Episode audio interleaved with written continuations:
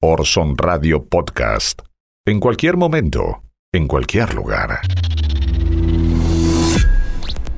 The Columbia Broadcasting System and its affiliated stations present Orson Welles and the Mercury Theater on the Air in The War of the Worlds by H.G. Wells. A partir de este momento, analizamos el discurso de los medios dominantes. Esto es En el nombre de Orson. Una hora para saltar el cerco mediático. En el nombre de Orson. Con la conducción de Mariano González. En el nombre de Orson. Ladies and gentlemen, the director of the Mercury Theater and star of these broadcasts, Orson Welles. En el nombre de Orson.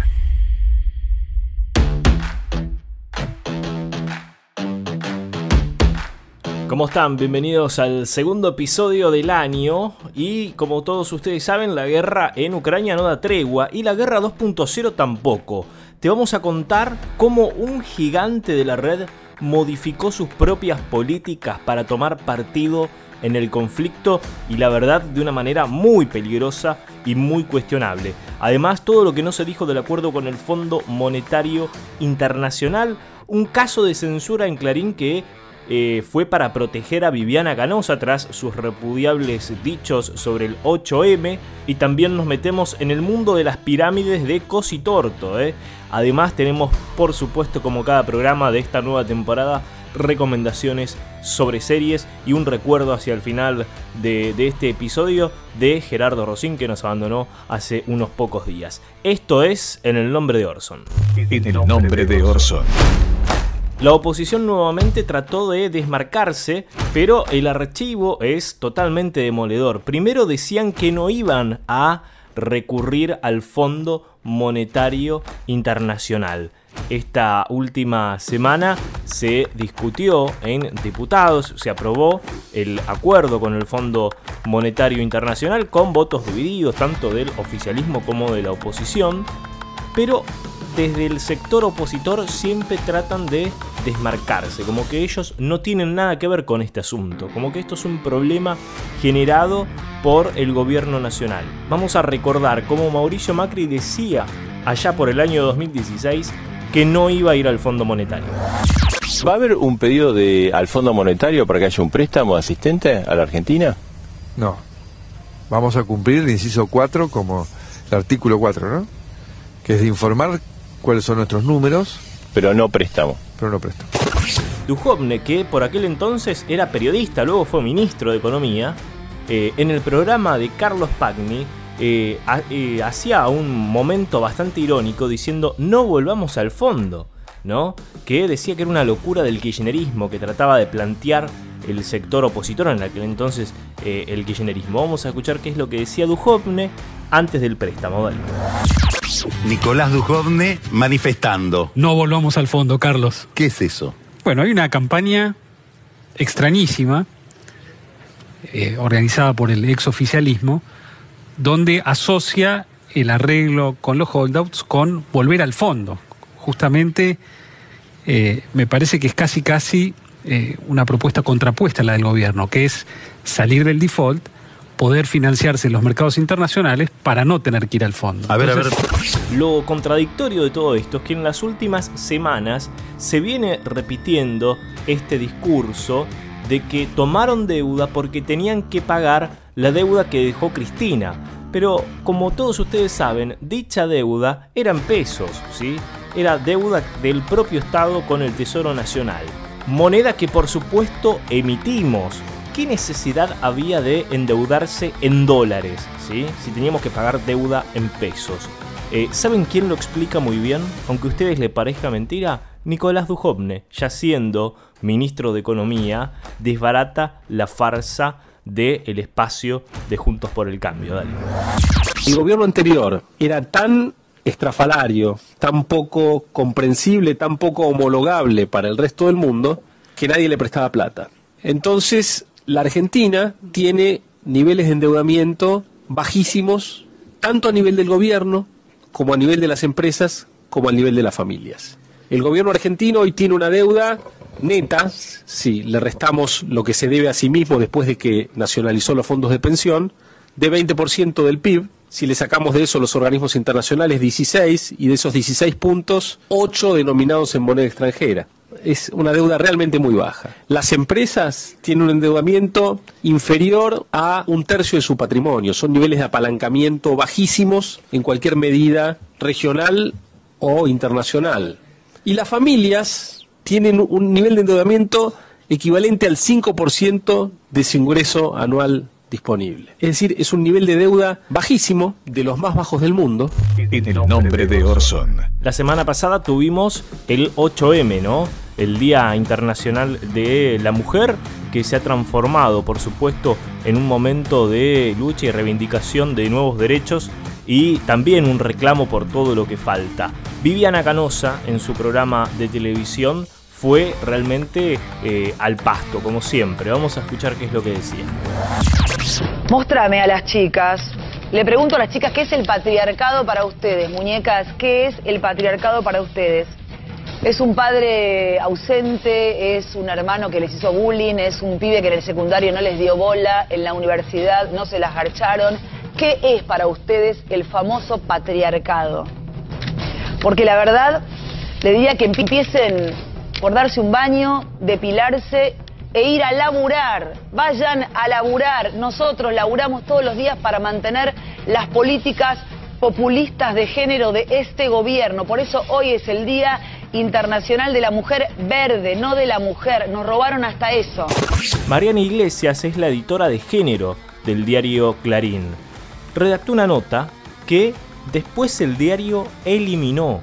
Algo realmente un hecho de censura increíble por estos tiempos. ¿Qué decía la nota de Mariana Iglesias? Estaba titulada como Viviana Canosa y el lado del mal. La presentadora sigue al aire a pesar de las multas y denuncias que tiene en su contra por desinformar y discriminar. Y el canal se pregunta Mariana Iglesias. Recordemos que esta nota fue eliminada del sitio Clarín a las pocas horas de haber sido publicado. Ni de un lado ni del otro, dice el eslogan de A24. El canal tiene eh, en su prime time a Viviana Canosa, una conductora que desinforma, discrimina, insulta, prejuzga e insta al odio. Esto dice una periodista de Clarín, Mariana Iglesias, la editora de género de dicho diario, que eliminó esta, esta nota que les estoy leyendo. El Día de la Mujer del año pasado ya había criticado a las mujeres en general y a las feministas en particular.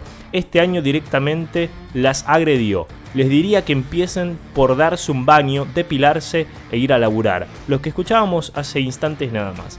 Así se refirió a las miles de mujeres que se movilizaron al Congreso para poder el fin de la violencia machista y la igualdad de género. Allí estaban los familiares de mujeres asesinadas, llorando, rogando justicia. ¿Con qué tupé canosa les falta el respeto? Y a los familiares de las desaparecidas, las que nadie busca, las que están siendo explotadas ahora mismo. Y a las pibas violadas, las abusadas, las que tienen miedo, y a las trabajadoras precarizadas y a las que no consiguen trabajo, las militontas las llamó. Más adelante dice la nota, a pesar de las críticas que recibió por las barbaridades que dijo el Día de la Mujer, en su programa siguiente redobló, Miren cómo dejaron la plaza, un asco. ¿Saben qué pasa, chiques? Ustedes no son capaces de agarrar una escoba. Roñosas, cochinas, asquerosas, mugrientas, sucias. Canosa participó gustosa de las movilizaciones al Congreso para gritar contra el derecho al aborto legal. Entonces no le importaba la suciedad, entre comillas, no como está redactado en la nota. En su carrera desenfrenada hacia la fama no parece haber límites éticos ni morales, y la responsabilidad alcanza a quien le habilita el micrófono porque su presencia no es inocua, sino danina. El año pasado fue multada por tomar dióxido de cloro en su programa y asegurar que oxigena la sangre. Tras su recomendación murió un niño por beber este líquido. Poco antes, organismos de protección de la infancia habían sacado un comunicado en su contra porque la conductora dio detalles sobre la vida de una nena de 7 años secuestrada, algo inaceptable porque revictimizó a la niña y a su entorno familiar. En ese mismo canal sigue teniendo aire Antonio Laje, denunciado por varias mujeres por maltratador, y Babia Checopar, condenado por discriminación y violencia de género. Ni de un lado ni del otro, se pregunta Mariana Iglesias, esta nota fue eliminada del sitio Clarín. Por supuesto, las redes sociales la terminaron haciendo una de las notas más leídas de los últimos tiempos, ¿no? Porque por más que Clarín la elimine de su página, eh, en Google queda el caché de la, de, la, misma, entonces uno puede acceder a pesar de que esté eh, eliminada. No puede acceder fácilmente, ¿no? Pero se compartió tanto esta nota eliminada que al final terminaron teniendo el efecto contrario al que querían, ¿no? Por parte de Clarín. Cosas que suceden en la red. Esto es en el nombre de Orson. Estamos desde Ramos Mejía, FM Freeway 90.7, retransmiten la radio pública de Ituzaingó, FM 89.3 y FM 91.7, Radio La Uni, la radio de la Universidad Nacional de General Sarmiento. Quien les habla, Mariano González en la conducción de este programa, colabora el señor Pablo Daniel Ovín. En el nombre de Orson. Nos metemos ahora en el universo digital. Una de las noticias más llamativas eh, en este sentido de los últimos días tiene que ver con Mark Zuckerberg que rompe sus propias reglas y permite incitar a la violencia contra los rusos en Facebook e Instagram en algunos países. Meta, que es la compañía de Mark Zuckerberg que agrupa Facebook, Instagram y WhatsApp, permitirá en algunos países llamar a la violencia contra Rusia y los soldados rusos en el contexto de la invasión de Ucrania en ciertos países, según una exclusiva de la agencia Reuters que ha confirmado el sitio español público, que es de donde vamos a extraer esta información. Ello supone una ruptura, aunque temporal, de su propia política de incitación al odio y también supone que el gigante de las redes sociales ya no puede ser considerado como un servicio de Internet neutro, sino que muestra claramente, y una vez más, una intención editorial. Y esto con este caso queda más que claro, ¿no? Toman realmente partido de una manera muy peligrosa, muy riesgosa, eh, en este caso, eh, en, un, en, una situación de guerra, ¿no? Algo realmente increíble. Aparte, llamar al odio, incitar al odio, eso es lo que está permitiendo en algunos países la red social de Mark Zuckerberg. ¿Qué está permitiendo? Por ejemplo, publicaciones que piden la muerte del presidente ruso Vladimir Putin o del presidente de Bielorrusia, Alexander Lukashenko, según correos electrónicos internos enviados a sus moderadores de contenido esta información es la que puede confirmar la agencia Reuters. Además le dan un ok a los neonazis, ¿no? Los correos electrónicos también muestran que Meta permite elogiar al batallón de ultraderecha, Azov, que normalmente está prohibido. El portavoz de Meta, por su parte, expresó que la compañía estaba por el momento haciendo una pequeña excepción para elogiar al regimiento de Azov, estrictamente en el contexto de la defensa de Ucrania o en su papel como parte de la Guardia Nacional de Ucrania. Están defendiendo a neonazis. Están permitiendo elogiar a neonazis en la red social de Mark Zuckerberg. Es realmente impresionante lo que está pasando, eh, bastante invisibilizado por la mayoría de los medios de comunicación, de los grandes medios de comunicación. Es realmente algo atroz y que marca un precedente peligroso. En el nombre de Orson. Momento de hablar de las pirámides de Cositorto. Generación Zoe, en el ojo de la tormenta, por supuesto, prófugo de la justicia, haciendo campaña por un político en Colombia en estos momentos. A pesar de estar haciendo campaña por un político en Colombia, Leonardo Cositorto sigue prófugo de la justicia. Interpol no sé dónde lo está buscando porque aparece en lugares muy públicos. Ahora, ¿qué es Generación Zoe? ¿Qué es lo que pedía? ¿Qué es lo que prometía? Bueno, pedían dólares a cambio de ganancias extraordinarias que no se concretaron y aparecieron, por supuesto, las denuncias.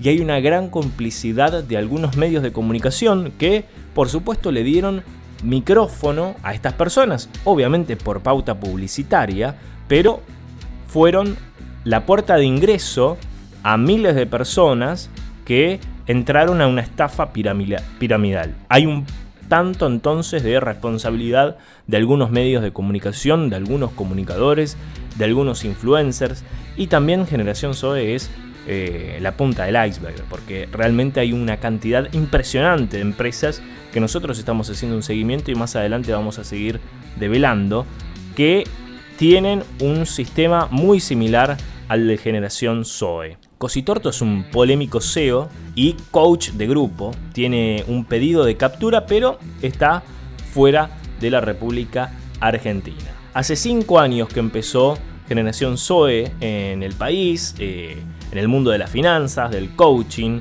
de la autosuperación personal. Además de ofrecer cursos, sus cientos de seguidores pagan membresías y tienen acceso a varios de los negocios y cursos que brinda la, la empresa. Las personas que, por ejemplo, en Argentina ingresaban a Zoe, eh, que estaban inscritos en franquicias, es decir, siendo parte de esta curiosa sociedad, podrían recibir 7.5% de ganancia mensual, ¿no? Esto es lo que prometía, es decir, ingresabas un capital a la empresa y de ese capital ibas a cobrar intereses mensuales del 7.5 en dólares, ¿sí?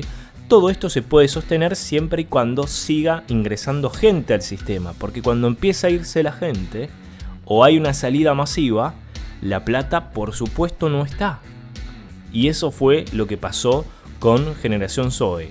Era una propuesta, claro está, muy tentadora y se venía cumpliendo mes a mes porque ingresaba gente constantemente.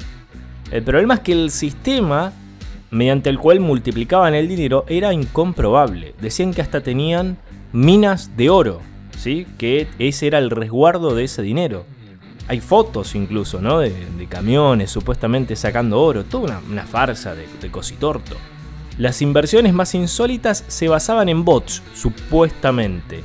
Un presunto sistema automatizado que operaría en distintos mercados generando ganancias desmedidas, ¿no? Uno de los últimos bots planeaba un 100% de ingresos en solo 3 meses. Increíble, a pesar de toda esta farsa, Cositorto decía que trataban de atacarlo, como que eran otros grandes poderes los que lo querían atacar. Vamos a ver qué es lo que decía Cositorto. Bien, ¿me siguen todos acá? Digan conmigo, el coaching, tiene, que ver, con crear, nuevas realidades. Y ahora, que hemos creado una nueva realidad, los coaches de otras escuelas nos atacan. Y andan enseñando allá afuera que hay que crear nuevas realidades. Conmigo, nuevas realidades. Y cuando creamos nuevas realidades y hacemos a la gente millonaria y libre, la cultura, los coaches de esas escuelas, nos ataca. La abrupta caída de Zoe se produjo en cuestión de semanas y Twitter tuvo un factor muy importante en esto porque hubo eh, unos tres tuiteros que eh, de alguna forma empezaron con las denuncias y esto siguió escalando, siguió escalando, siguió escalando hasta que finalmente eh, cayó. En diciembre la Comisión Nacional de Valores aclaró que no es una empresa regulada por el organismo y en enero se inició un sumario administrativo con alerta internacional. Además, la Asociación Argentina de Coaching Ontológico Profesional aclaró que las personas implicadas no son reconocidas por la entidad ni por ninguna de las 52 escuelas con programa avalado. Todo el tiempo Cositorto decía que sus cursos estaban avalados, tenían respaldo internacional falso. ¿Saben qué más tenía Cositorto? Bueno, tenía peluquerías, tenía todo con el nombre Zoe, ¿no? Zoe Barbería, Zoe Burger, tenía hamburgueserías, eh, concesionarias de autos. ¿Y saben qué más tenían también? Iglesias. Vamos a escuchar a uno de los pastores que presentaba Cositorto de la siguiente manera. Padre, te damos gracias, Señor, por la vida de Leonardo Cositorto, Señor, CEO de nuestra organización. Queremos que es el libertador que has levantado para este tiempo, para traer libertad, Señor, a tanta gente, Señor, que la necesita.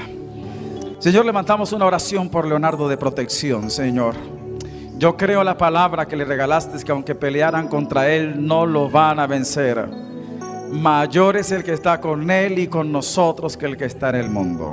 Declaramos, Señor, que cancelas todo plan que se levante en contra de su vida, en contra de nuestra organización. Lo desbaratamos. En el nombre de Jesús declaramos inoperante y sin poder todo diseño satánico o humano, institucional o gubernamental. Lo declaramos inoperante y sin poder. Y declaramos la victoria, declaramos la protección. Declaramos que aunque Él ande en valle de sombra, de muerte, no temerá mal alguno. Tu vara y tu callado siempre le infundirán aliento, papá.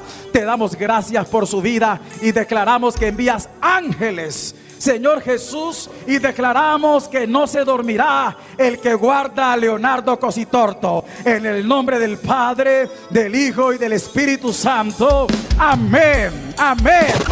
Y la pata mediática, no podemos dejarla fuera, ¿no? No podemos dejarla fuera. Vamos a escuchar a Viviana Canosa, en diciembre del 2021 presentaba a Cositorto como un analista político. Poner un tape y seguimos conversando y van a preguntarle, muy interesante lo de Leo Cositorto, muy lo, lo entrevisté en la radio hace un par de semanas y quiero que vuelvas. La semana que viene quiero que vuelvas, porque nos, nos- nos abre la cabeza y nos dice cosas y piensa en un futuro, porque estamos tan enojados con, con lo que estamos viviendo que no vamos para atrás. Me parece que sin hacer diferencias de uno u otro lado, y hay una, hay una frase que dijiste, ¿qué país le vamos a dejar a nuestros hijos? El mismo año, el año pasado, se paseaba Cositorto por diferentes programas y también Gaby González, que muchos lo conocerán por ser Rosita de Pasión de Sábado. Bueno, Gaby González terminó siendo una parte importante, al menos eh, mediática, de Generación Zoe y en polémica en el bar decía lo siguiente sobre una criptomoneda, la, la Zoe Cash, que decía que iba a valer casi 34 dólares este año, ahora vale menos de un centavo de dólar por el piso. Vamos a escuchar qué es lo que pasaba en polémica en el bar. La tecnología hoy permite adivinar, esto sí es adivinar, en los algoritmos, el minuto en el mercado. Pero ¿cuál es, Minuto ¿cuál es el secreto para meterse en el mundo de la criptomoneda? Buena pregunta, el hueso Yo para la casa, Siento como que estoy, digo, lo entiendo porque Sí. lo escuché, pero digo, no conozco nada. ¿Cómo empiezo? Claro, ¿Qué claro. hago? Hoy, hay, cua- hoy hay 12.000 Con la, monedas, arrancá con la, 12.000 Gaby. monedas en, la, en el mundo. Sí. ¿Sí? Vos querés comprar una moneda, Sí. por ejemplo, en la que yo ¿Vos le cómo es traje la moneda que te- que- Zoe Cash. ¿sí? Eh, Acá traje Ah, para que lo, lo pueda- Te lo voy a regalar. Te lo voy a regalar. Soy Cash se llama. Zoe Cash. Zoe Cash. Ya estamos en la Zoe Market Cap, donde vos podés observar. Hoy la moneda está a 0,20 centavos de dólar. 0,20. Hoy, Esa. ¿Dónde está Gustavo? Hoy 0,20. jueves. Gustavo. O sea que con 5. ¿Está durmiendo? Perfecto. Escucha, con un dólar. Déjelo, no lo Cinco- moleste. cinco Zoe Ca- Zoe Cash. Te la, te la hago entrega. 0,25 centavos. de 0,20, dólar. ya le subiste 0,20. Me la estás regalando. El año que viene, cuando tengas el Lucas, me vas a venir a pedir no. Y Yo me a- compro para, vamos a la práctica. Sí. Yo tengo un dólar. Te compras Me cinco. compro cinco, y Sí. espero, las guardo. Correcto. O las juego. ¿dónde- No, no, no. la- ¿Pero las dónde- esperás. ¿Dónde las compras? ¿Cómo las compras? Las ¿Dónde se- compras digitalmente. En una aplicación. En una aplicación. Eh, tenemos oficinas en Buenos Aires. La justicia tendrá que seguir investigando a esta organización criminal, podríamos decir, estos estafadores, y va a haber novedades seguramente en los próximos días. En el nombre de Orson. Esto pasa en La Caja Boba. Momento de la caja boba y tenemos que decir que hay un meme eh, muy famoso de Putin que es una imagen trucada, ¿no? Con Photoshop. eh, la foto original es Putin arriba de un caballo, ¿sí? Eh, cruzando un río. Bueno, la foto trucada, el meme es Putin arriba de un oso, ¿no?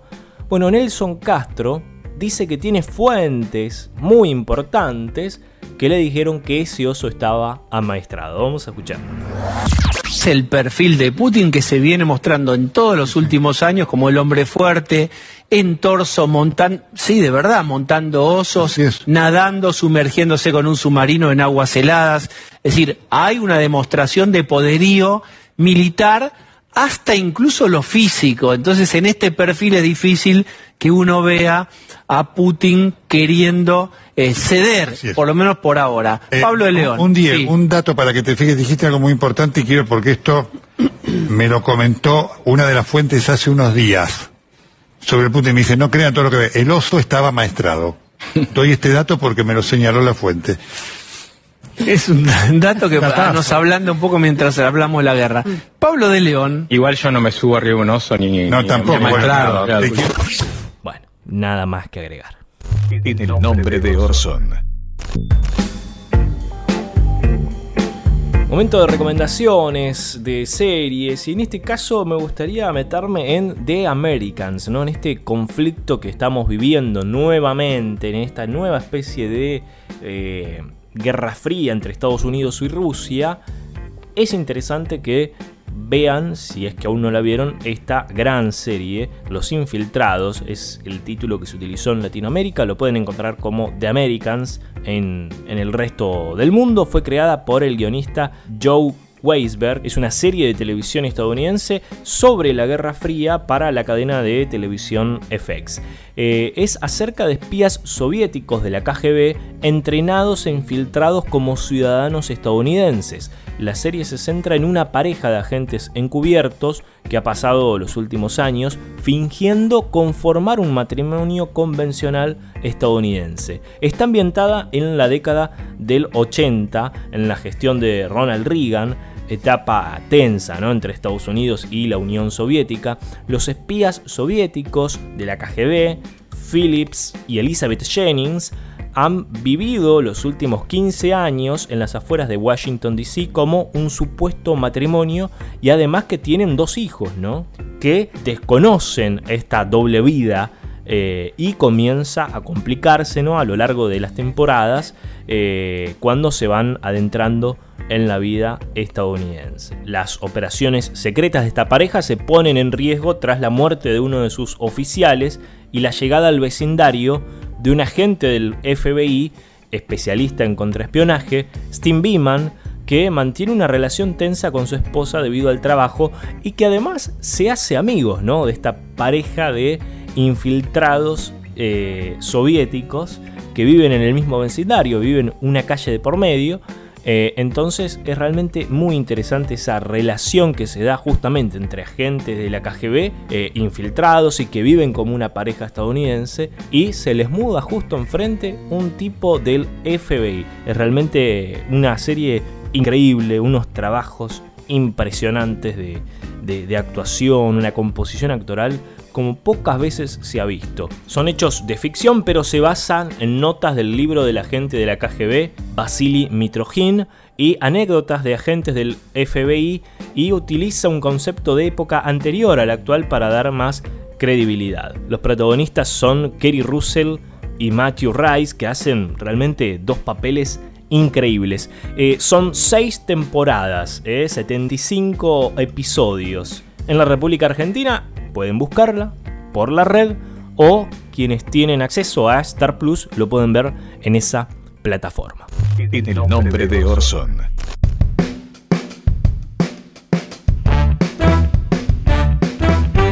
Último bloque de En el nombre de Orson y como todos ustedes saben, el conductor Gerardo Rosín murió este último viernes a los 51 años a causa de un tumor cerebral. Lo recordamos con esta entrevista a Francisco de Narváez años después de haber sido despedido junto a Maxi Montenegro y Reinaldo Sietecase de América. Allí habían entrevistado a De Narváez, que era uno de los dueños del canal, y le hicieron preguntas que lo incomodaron, ya que no podía justificar su incremento patrimonial. Luego de unos años, Rosín lo entrevista en C5N y pasaba esto. Francisco de Narváez, ¿cómo te va? ¿Qué tal? ¿Cómo estás? Tanto tiempo. ¿Verdad? ¿Verdad? Cierto. La última vez que te entrevisté fue en Tres Poderes. Cierto, es verdad.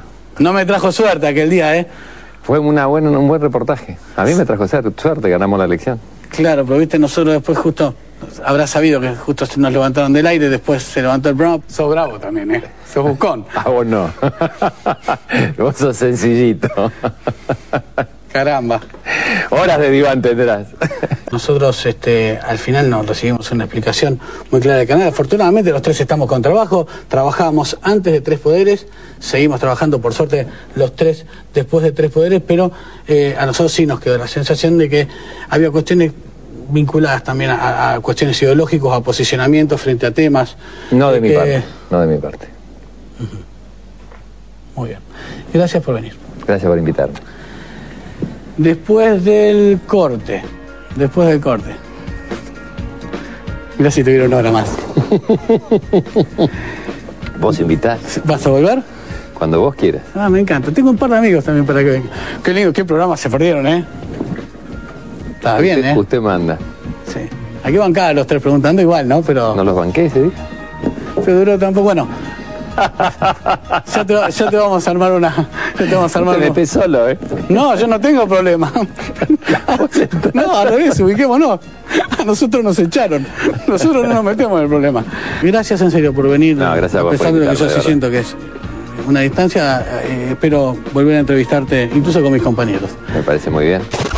Tenía muy claro, Rosín, el conflicto de intereses que había entre la política, los medios y el poder. Esa entrevista fue un claro ejemplo de eso. Esta fue, por supuesto, nuestra forma de recordarlo por la temática de nuestro programa, pero obviamente en los últimos tiempos se ganó el respeto y el cariño del ambiente artístico porque les daba un espacio en televisión abierta a artistas consagrados y también a emergentes que otros programas no le dan. Eran 5 horas de música en vivo, algo muy extraño en la televisión abierta de hoy y esperemos que siga ¿no? ese programa porque le da un espacio a muchísima gente. Esto fue En el nombre de Orson. Estuvimos desde Ramos Mejía FM Freeway 90.7, retransmiten la radio pública de Ituzaingó FM 89.3 y FM 91.7, Radio La Uni, la radio de la Universidad Nacional de General Sarmiento. Nos reencontramos la próxima semana. Chau. Orson Radio Podcast. En cualquier momento, en cualquier lugar.